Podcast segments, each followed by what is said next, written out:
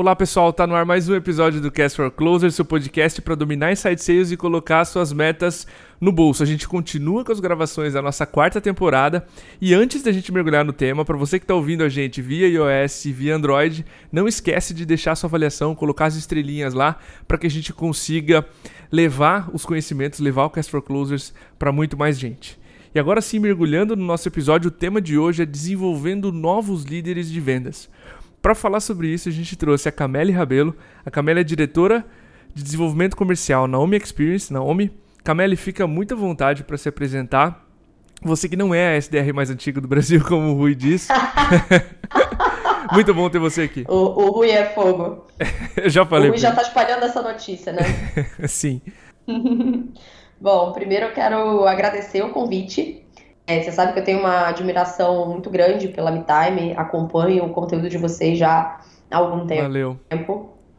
E, assim, resumidamente, eu trabalho na área comercial de tecnologia, né, de software, uhum. há 12 anos e peguei esse desafio novo aí de montar o time de Insight Sales aqui na OMI. A gente começou esse projeto no ano passado, em fevereiro, fizemos as primeiras contratações, as primeiras três contratações foi em fevereiro. Uhum. E agora a gente está com mais de 50 pessoas no time. Demais, muito massa. Camille, para a gente começar, a gente pode listar aqui um monte de habilidade e características importantes para o sucesso em vendas, pensando na ótica do vendedor. Mas eu queria agora trazer para o episódio esse tema, esse, essa visão do líder de venda, do líder comercial. Que, que habilidades que tu busca para saber se essa pessoa está pronta ou não para ser uma liderança em vendas? É só buscar o melhor vendedor? Como é que vocês fazem aí, Naomi? É, boa pergunta. É, na verdade, pelo contrário, né? Não necessariamente o teu melhor vendedor vai ser o teu melhor líder. É claro que essa pessoa ela não pode estar tá no ranking de piores resultados, obviamente. Sim mas não necessariamente precisa ser o número um do ranking. É, é mais importante que isso é até que ele tenha é, consistência no resultado dele, sabe? Que seja uhum. um vendedor previsível, tecnicamente falando, é bem melhor do que ser um, um outlier que entrega 200% do resultado, enquanto todo mundo está lá na média. E aí tem algumas habilidades que eu acho que são fundamentais e, e é legal você fazer essa pergunta porque muitas pessoas se preocupam muito com o hard skill, né? Se preocupam muito com as habilidades técnicas que ele precisa ter para liderar, quando na verdade, quando se fala de liderança, você tem muito mais soft skills envolvidos. E pensando na posição de líder, tem uma infinidade, assim, tem uma lista, mas ah, coisas que eu acredito que são essenciais e que a gente observa é autoconsciência, né? Sim. Porque se essa pessoa não tiver uma boa autoconsciência, ela tem muita dificuldade de progredir, de melhorar. Então, se ele não tem autoconsciência, ele tem dificuldade de se autoavaliar para melhorar sem feedback. Que eu digo que tem o ônus e o bônus, né, da liderança. E o ônus é que você para de receber feedback quando você vira líder, porque a tua equipe não necessariamente vai é, se sentir à vontade para dar todo e qualquer tipo de feedback para você. Então, se você não tiver uma boa autoconsciência, você vai errar e não vai perceber. É, um outro ponto é inteligência emocional e consistência. Eu coloquei isso como uh, no mesmo patamar, tá? Porque uma coisa que o líder não pode ter são sequestros emocionais. E quando você fala de uma liderança em vendas, isso é muito mais arriscado, porque você está falando de uma liderança que está trabalhando todos os dias com pressão. E se essa pessoa, quando trabalha com pressão, tem sequestros emocionais, a equipe fica muito insegura. Eu falo que o líder ele tem que ter consistência. Então, se você é uma pessoa animada, tem que estar sempre animada. Se você é uma pessoa mais flat, então você tem que estar sempre flat. Você começa a ter sequestros de emoção. E um dia você está com raiva, outro dia você está feliz, outro dia você está. a equipe não consegue, não, não consegue lidar não com consegue isso, ler né? também, né? Não consegue ler o líder, não sabe o que está acontecendo e começa a ficar insegura, começa a achar, poxa, será que é comigo? Ai, não me deu bom dia, será que fui eu que fiz alguma coisa? E isso não pode acontecer. Então, um ponto básico é ter muita inteligência emocional e ter consistência nessa emoção, uhum. sabe? As pessoas precisam olhar para você e ter aquela, sabe, clareza de que sabe com quem tá lidando. É, teve um professor meu de liderança que Paulo Campos, que falou uma coisa que ficou marcada para mim. Ele falou: "Olha, a tua equipe vai aceitar o teu erro, porque você é um ser humano, e Sim. o ser humano erra, mas ela não vai aceitar incoerência. Então, se você for incoerente, muito provavelmente tua equipe vai chegar um momento que não vai aguentar mais trabalhar com você. né? O terceiro ponto que eu acho muito relevante é empatia, né? O líder ele tem que trabalhar o que a gente chama de uma escuta generativa uhum. e não uma escuta reativa. É, uma vez que ele está conversando com o liderado dele, ele nunca pode estar preocupado ou mais preocupado na resposta que ele vai dar do que no que ele está ouvindo. O outro ponto que pouquíssimas pessoas trabalham e ele é fundamental é oratória. Um bom líder tem que ter uma excelente oratória, porque ele vai passar mensagens para o time diariamente e cada uma delas com uma proposta diferente. Então, por exemplo, um dia você vai estar anunciando um desligamento e que talvez você tenha que ter uma postura firme, mais dura naquele momento, para mostrar que determinados comportamentos e atitudes não são tolerados no time. Ótimo. Não são exatamente, não são aceitos, só que isso você faz manhã e à tarde você já tá dando parabéns para alguém dando tapa nas costas. e à tarde você já tá fazendo um pitch, dando parabéns pro time todo, juntando toda a equipe para fazer um pronunciamento. Então você tem que brincar com a oratória muito bem, de quando eu tenho que ter uma fala firme, quando eu tenho que ter uma fala doce, quando eu tenho que ter uma fala extrovertida e animada. Então a oratória de um líder tem que ser perfeita. Com certeza. Um outro ponto, é uma lista infinita, tá? Mas assim, tô te passando que a gente avalia como básico aqui e sem isso a gente não promove. É, saber delegar, então não ser uma pessoa que microgerencia ou que segura todas as atividades para ela e não confia nas pessoas.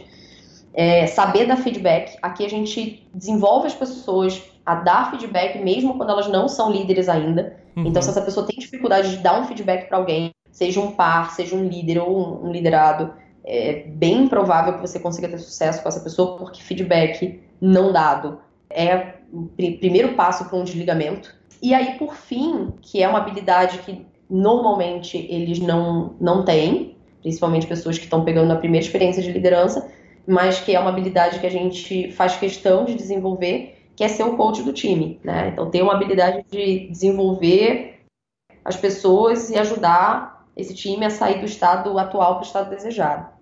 Muito bom, gostei demais da lista. A gente participou de um workshop na Dreamforce sobre coaching, tá? E uma das perguntas foi sobre promoção e, e como identificar os novos líderes. Uma coisa que, eles, que eu adicionaria à tua resposta: gostar dessa posição. Porque muitas vezes vai ganhar menos do que um vendedor que performa muito, vai lidar com ego, vai lidar com conflito, vai ter que resolver problemas com clientes, enfim se essa pessoa não se imaginar e não, não quiser se colocar nessa posição, fica muito difícil. Minha próxima dúvida para ti, Camille, uma vez que essa pessoa foi selecionada, aceitou a proposta, como é que tu faz o onboard? Como é que tu inicia o trabalho dessa pessoa para que ela esteja adaptada o mais rápido possível a essa posição de liderança? Perfeito. Boa pergunta também.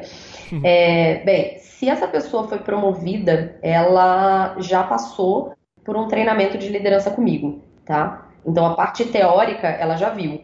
É, todas as pessoas que estão no nosso radar para potencialmente um dia ser, ser um, líder, seja na OMI ou não, quando a gente identifica perfil, a gente já coloca ela num treinamento que eu ministro aqui na OMI sobre liderança. Legal. Então essa pessoa já passou pelo treinamento teórico. Aí a primeira coisa que a gente faz com ela quando ela é oficialmente promovida é pagar um curso de coach no Instituto Brasileiro de Coach. Então Massa. todos os líderes aqui têm formação para executar essa, essas tarefas relacionadas ao coach, tanto o coach técnico quanto o coach de vida, né? Que em alguns momentos a gente acaba falando um pouco de coach de vida com eles. E aí a gente dá início agendando uma reunião de planejamento semanal. Então, toda semana a gente senta e faz o planejamento da agenda do líder. Então, a agenda dele é previamente montada. Nas primeiras semanas, o nosso foco é muito em gerar confiança do time e não entrega de resultado em si. Então, nas primeiras semanas a gente coloca, a gente coloca muito mais é, café individual, é, feedback, coisas que façam com que o time comece a se aproximar mais daquela pessoa. Eu normalmente faço uma lista de livros para ela, para que ela leia, então ela faz meio que um plano de leitura, e aí entre esses livros que eu recomendo, então, uh, Mitos da Liderança, 27 Desafios que todo chefe deve enfrentar, foi um livro que me ajudou muito, acho que é um livro de cabeceira. Fatura Atitude, que é um livro que ajuda no processo de contratação, ele dá uns insights muito legais de perguntas que você pode fazer na contratação para identificar é, algumas coisas que, fazendo a pergunta errada, você acaba se enganando. Né? Um livro que eu li recentemente, que eu também coloquei na lista para esses líderes, é Líderes, o Exercício da Liderança para Conectar Gerações, que é do Pedro Salomão, que é um livro muito legal que fala sobre a geração X e a geração Y. Então, para Insight Sales, como a persona acaba sendo muito essa geração milênio, o livro fala bastante sobre como liderar essa galera. Muito massa. E O Gente de Resultados, que é um livro que norteia bastante a gente aqui em relação a como cobrar resultado e comportamento e atitude desse colaborador e como agir quando ele tem, por exemplo, tem resultado, mas não tem comportamento, ou tem comportamento, mas não tem resultado. Então, gente de resultados dá esse norte para o líder. E aí, por último, e não menos importante, eu indico um livro que, é, particularmente, eu acho a leitura dele um pouco cansativa, mas eu, eu achei ele bem relevante, para mim, pelo menos, que é o livro Os Primeiros 90 Dias. Ele fala exatamente do que, do que é, qual deve ser o foco do líder quando ele assume. E muita gente acaba tendo drive de resultado, resultado, resultado e esquece que, na verdade, o que ele deveria estar se preocupando nos primeiros 90 dias tem muito mais conexão com valores, com conexão, com aproximação com o time, com criar confiança com o time. Né? Então, a primeira coisa que eu faço é sentar, fazer o planejamento da agenda, indicar os livros que essa pessoa precisa ler como líder, né? até porque é, eu, eu vejo que o mercado oferece poucas opções mão na massa de treinamentos para liderança. Tem Sim. muita coisa conceitual e pouco, pouca mão na massa. Eu então, mencionar isso. eu aprendi Perfeito. liderança muito mais. É, eu aprendi liderança muito mais lendo do que fazendo curso, né? E aí, nesse início, a agenda está muito mais focada realmente no time, entender as expectativas de cada indivíduo, é, o líder entender qual é o estado atual, o estado desejado de cada colaborador, né? E trabalhar esses quatro pilares da confiança que eu falei. Aí, em seguida, é que a gente inicia as atividades diárias que tem one-on-one, é, entrevista, lado a lado, tem uma série de atividades que aí já são as atividades que ele realmente vai cumprir ao longo dos, das semanas, dos meses aí, que são rotina. Legal saber essa preocupação de vocês de colocar o líder, a próxima liderança em vendas muito próximo do time, gerar confiança muito mais do que sair gerando resultado. Legal ver essa, esse cuidado que vocês têm de colocar a pessoa para fazer um coaching, porque ela vai precisar ser coach de várias outras. Gostei demais da, da, do modo como vocês conduzem o treinamento. A gente entrevistou a Karen, ela era gerente de vendas da, da Resultados Digitais. Uma prática que ela comentou e que eu nunca me esqueci é que quando ela começou como gerente do time ou líder do time, ela pegou todas as pessoas que estariam abaixo dela, hierarquicamente falando, e fez uma reunião. É, o que, você espera de mim o que eu espero de você? Ela anotou tudo isso para que ficasse claro ao longo da trajetória. Lembra aquilo que a gente falou no primeiro dia? Eu esperava que você tivesse esse esse comportamento, enfim. E eu acho que esse nivelamento inicial tem muito a ver com a confiança que você falou de dar à pessoa a oportunidade de falar o que ela espera do líder dela e muitas vezes ela vai falar coisas que são importantes para ela, que eu não esqueço, achei legal pontuar aqui trazer esse episódio que faz bastante tempo que a gente gravou, mas esse conselho eu achei muito importante, eu já dei para outras pessoas que eu mentorei e funcionou muito bem aqui, inclusive. Então, eu acho um conselho sempre importante para um novo líder de vendas. Camille, outro erro frequente que a gente vê, além de desse que a gente comentou de ah, vou simplesmente promover o melhor vendedor, é negligenciar o treinamento específico para líderes, né? Isso que tu comentou de liderança. Como é que tu enxerga isso? Já pincelou a resposta, mas como é que você estrutura o treinamento dos seus novos líderes? Então, é, além de, de, diretora comercial aqui na OMI, eu sou professora de vendas e liderança na escola Conquer, né, que é uma aceleradora de pessoas que é totalmente disruptiva, né, muito mão na massa, e eles trabalham justamente essas habilidades de primeira camada, que são habilidades que normalmente uma pós, um MBA, a faculdade não ensinam. Então eles trabalham habilidades como oratória, inteligência emocional, produtividade e tal. E aí eu, com base em todo o conteúdo que eu, que eu passo, né, enfim, eu criei um treinamento específico para liderança OMI, então, Massa. além de além da gente pagar um treinamento de coach no Instituto Brasileiro de Coach, eu também formo os meus próprios líderes em casa.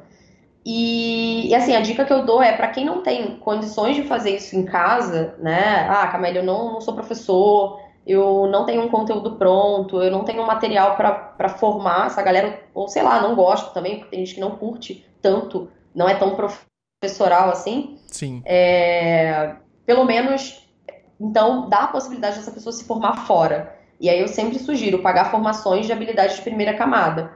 E aí você pode ter, por exemplo, cursos como esses da Conquer, né, que estão ligados a aqueles soft skills que eu citei na tua primeira pergunta, mas também programação neurolinguística e coach são, acho que, formações que fazem muito sentido para um líder. Que demais. Gostei da, dessa definição que tu deu de primeira camada, porque normalmente a gente também não se preocupa com a oratória, e, e são características mega importantes, né, para liderança. Uma curiosidade que eu tenho, e eu quero pintar um cenário aqui para ti. Teu novo líder tem seis meses na função, já conseguiu alguns resultados. Como é que você tira novamente esses seus líderes da zona de conforto e leva para aquilo que a gente estava conversando ali, antes do episódio, essa zona de pânico? Como é que você faz essas pessoas terem um novo ciclo de aprendizado? Legal. Então, é, eu uso um conceito que é uma matriz de flow, é uma, é, foi uma proposta de um, de um psicólogo chamado Mihaly, é, onde ele compara nessa matriz é, habilidades e desafios, né? Então, é, ele fala o seguinte: quando você tem é desafios que estão equiparados à tua habilidade, você está num estado de flow, né? Isso é um estado mental Sim. de operação em que a pessoa está totalmente imersa no que ela está fazendo é, e ela tem um sentimento de envolvimento e sucesso no processo da atividade. Por quê? Porque ela tem muita habilidade para resolver aquele desafio. E, e aí a matriz ela propõe esse eixo de habilidade versus desafio. E quando o desafio é maior que a habilidade, a pessoa entra num estado de ansiedade barra medo, tá? Então, resumidamente, eu sempre tento manter os líderes entre flow barra pânico. Mas não é um pânico ruim. É um pânico onde ele é desafiado a entregar coisas que ele não sabe entregar, que ele não, não sabe fazer e que ele vai ter que estudar, ele vai ter que assistir um podcast, ele vai ter que ouvir um podcast, ele vai ter que ler um artigo, ele vai ter que fazer um bench, ele vai ter que pedir ajuda no professor, professor da, da faculdade. Enfim, ele vai ter que correr atrás para entregar aquele desafio, porque aquele desafio está acima da habilidade dele. É, então, o que a gente faz aqui com os líderes, acho que mais importante do que você ter um plano de cargos e salários para uma liderança, é, esse líder está sentindo, é, tá sentindo que ele aprende todos os dias. Sim. Então, eu tiro esse profissional da zona de conforto, é, ele tem o sentimento de que está evoluindo, e aí você precisa manter o cara entre nessa linha entre flow e zona de pânico. Né? Aí, um exemplo que eu posso dar. É, todos os líderes que estão comigo hoje são, em sua maioria, novos na, na função de líder. Eles nunca lideraram antes. E aí, de repente, eu pedi para todos eles que entregassem o planejamento estratégico do ano. Você imagina, né? Olho de Mônica. Sim. Caraca, planejamento estratégico, nunca fiz isso. Me traga orçamento, e plano e. E assim. e aí, o que, que eu fiz? Eu baixei um, play... eu baixei um e-book que falava um pouco sobre como montar um bom planejamento estratégico é... e mandei para todos eles e falei: executem. Eu não disse como fazer, só precisava que fizesse. e uma referência. E isso para alguns foi um desafio bacana, porque assim, eles nunca tinham feito, não sabiam como fazer. Então, esse tipo de atividade que você vai soltando ao longo do tempo, vai fazendo com que essa pessoa saia do flow, que é um momento muito gostoso e de zona de conforto, onde o sucesso é certo, né? Porque você já sabe qual é o processo, qual é a atividade, está muito tranquilo para fazer, e você coloca ele numa zona de pânico, que é aquela zona de caramba, eu não sei fazer isso. E aí, assim, particularmente, né, Camille falando agora, adoro a zona de pânico. Então, eu me movimento pela zona de pânico. Eu gosto de desafios que me tiram do flow. Eu gosto, aliás, eu prefiro muito mais estar. Eu, eu ando sempre 70 a 30. Eu gosto de estar 70% do meu tempo na zona de pânico e 30% no flow, sabe? Eu gosto de fazer coisas que eu já sei fazer, coisas que eu faço muito bem, mas quando alguém me entrega um desafio que eu não faço ideia como, e o Insight 6 foi isso, né? Porque por mais que eu trabalhe na área comercial há 12 anos, por mais que eu já tenha sido SDR há 12 anos atrás, por mais que eu já tenha feito atividade de executivo de vendas, tenha sido consultora de franquias durante muitos anos, o Insight Sales ainda é um tema muito embrionário aqui no Brasil, né? Tem Sim, pouco com certeza. material rico maioria dos materiais estão fora. Então eu tive que estudar muito, eu tive que ler muito, e isso me fez é, ser muito mais até é, produtiva do que o como eu me sentia antes. Então, eu acho que essa zona de pânico, dependendo do perfil do profissional, talvez você tenha até que aumentar a régua. Alguns Sim. eu trabalho 50-50, outros, trabalho, outros eu trabalho 40-60. Com alguns, eu sei que eu tenho que trabalhar assim como eu, 70-30. Eu tenho que deixar esse cara na zona de pânico mais tempo do que, eu, que ele fica no flow, entendeu? Entendi. Muito massa esse conceito. Se a gente parar para pensar as maiores evoluções profissionais, eu tenho certeza que as minhas e as tuas foram, até longe da MeTime, foram na zona de pânico. Certo? Então, é, nada mais justo do que colocar nossos novos líderes gradativamente dentro dessa zona de pânico. Né? Eu passei por uma experiência profissional antes da MeTime que eu era 100, zero. Tudo, tudo aquilo que eu achava que eu sabia fazer, o desafio piano foi extremamente gigantesco. Aprende-se pela dor, mas nem todo mundo performa bem ou nem todo mundo fica ali. Com certeza, em outro momento, eu poderia ter pedido demissão daquela, daquela função, mas enfim, vale para no, os gestores que estão ouvindo a gente saber diferenciar quanto de flow, quanto de pânico ele põe em cada um dos novos líderes de venda. Eu tenho Exatamente. certeza que tu tem habilidade para fazer isso. Mas eu queria fazer minha última dúvida, minha última pergunta e trazer uma última dúvida para ti, até para a gente humanizar mais o episódio. Conta pra gente um erro que tu cometeu formando novos líderes e o que tu tirou de aprendizado disso. Boa eu acho que a gente aprende muito mais com o erro do que com o acerto, né? Então, é, é, eu acho que um dos erros que eu cometi é, ao longo desse, desse processo de construção do time foi promover uma pessoa que não estava preparada para ser promovida, pura e simplesmente porque essa pessoa já tinha experiência como coordenador em outra empresa. Uhum. Então, no momento que nós definimos pela promoção, a gente simplesmente pensou o seguinte: bom, se essa pessoa já foi líder numa outra empresa durante três anos e já errou bastante lá, é, subentende-se que ela vai errar menos aqui e que vai ser mais fácil desenvolvê-la aqui. É, só que a gente não deu atenção para alguns pontos, como aqueles skills que eu falei no início do nosso papo, né? Uhum. É, e que não estavam bem desenvolvidos, e que são skills de primeira camada, então assim, não são tão simples de resolver. É, demandam tempo, demandam treinamento, demandam dedicação. É, é muito mais fácil quando essa pessoa já está preparada nesses skills de primeira camada. E, para piorar, não existia legitimidade do time para aquela pessoa ser promovida. Então, como o time não aceitou bem a promoção, a, a gente só tinha uma alternativa que foi desligar, aceitar que a gente errou e fazer o desligamento. Perfeito. É, hoje, a gente aprendendo com isso, primeira coisa, a gente não fica em pânico quando sente que a demanda está muito alta. Então, a gente gosta, a gente gosta quando o próprio time fala, oh, ok, tá precisando de mais um líder aqui, hein? Então, quando o próprio time já começa a sinalizar que. quando o próprio time já começa a sinalizar que precisa de uma liderança, é muito mais fácil você promover alguém do time, porque existirá uma, um reconhecimento geral de que ele é necessário.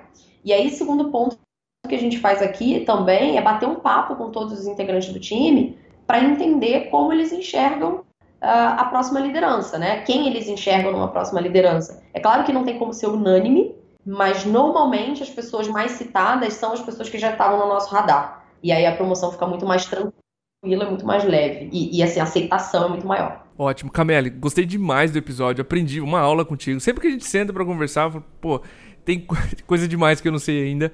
Obrigado pela oportunidade de, de te entrevistar, pela, pela tua presença aqui. Sei que as agendas não são fáceis de conciliar, principalmente a tua. Conhecendo o Marcelo, conhecendo a área comercial da OMI, eu sei que não é, não é fácil para você estar aqui também. E obrigado, fica à vontade para participar outras vezes. Obrigada a você, eu que agradeço. É um prazer gigante estar aqui batendo esse papo contigo. Também aprendo muito com vocês todos os dias, acompanho, leio todos os artigos. então, fique à vontade também para me convidar numa próxima, um outro tema. Estou aqui à disposição de vocês, viu? Show de bola. Muito obrigado. É isso aí, pessoal. Até a próxima. Um abraço.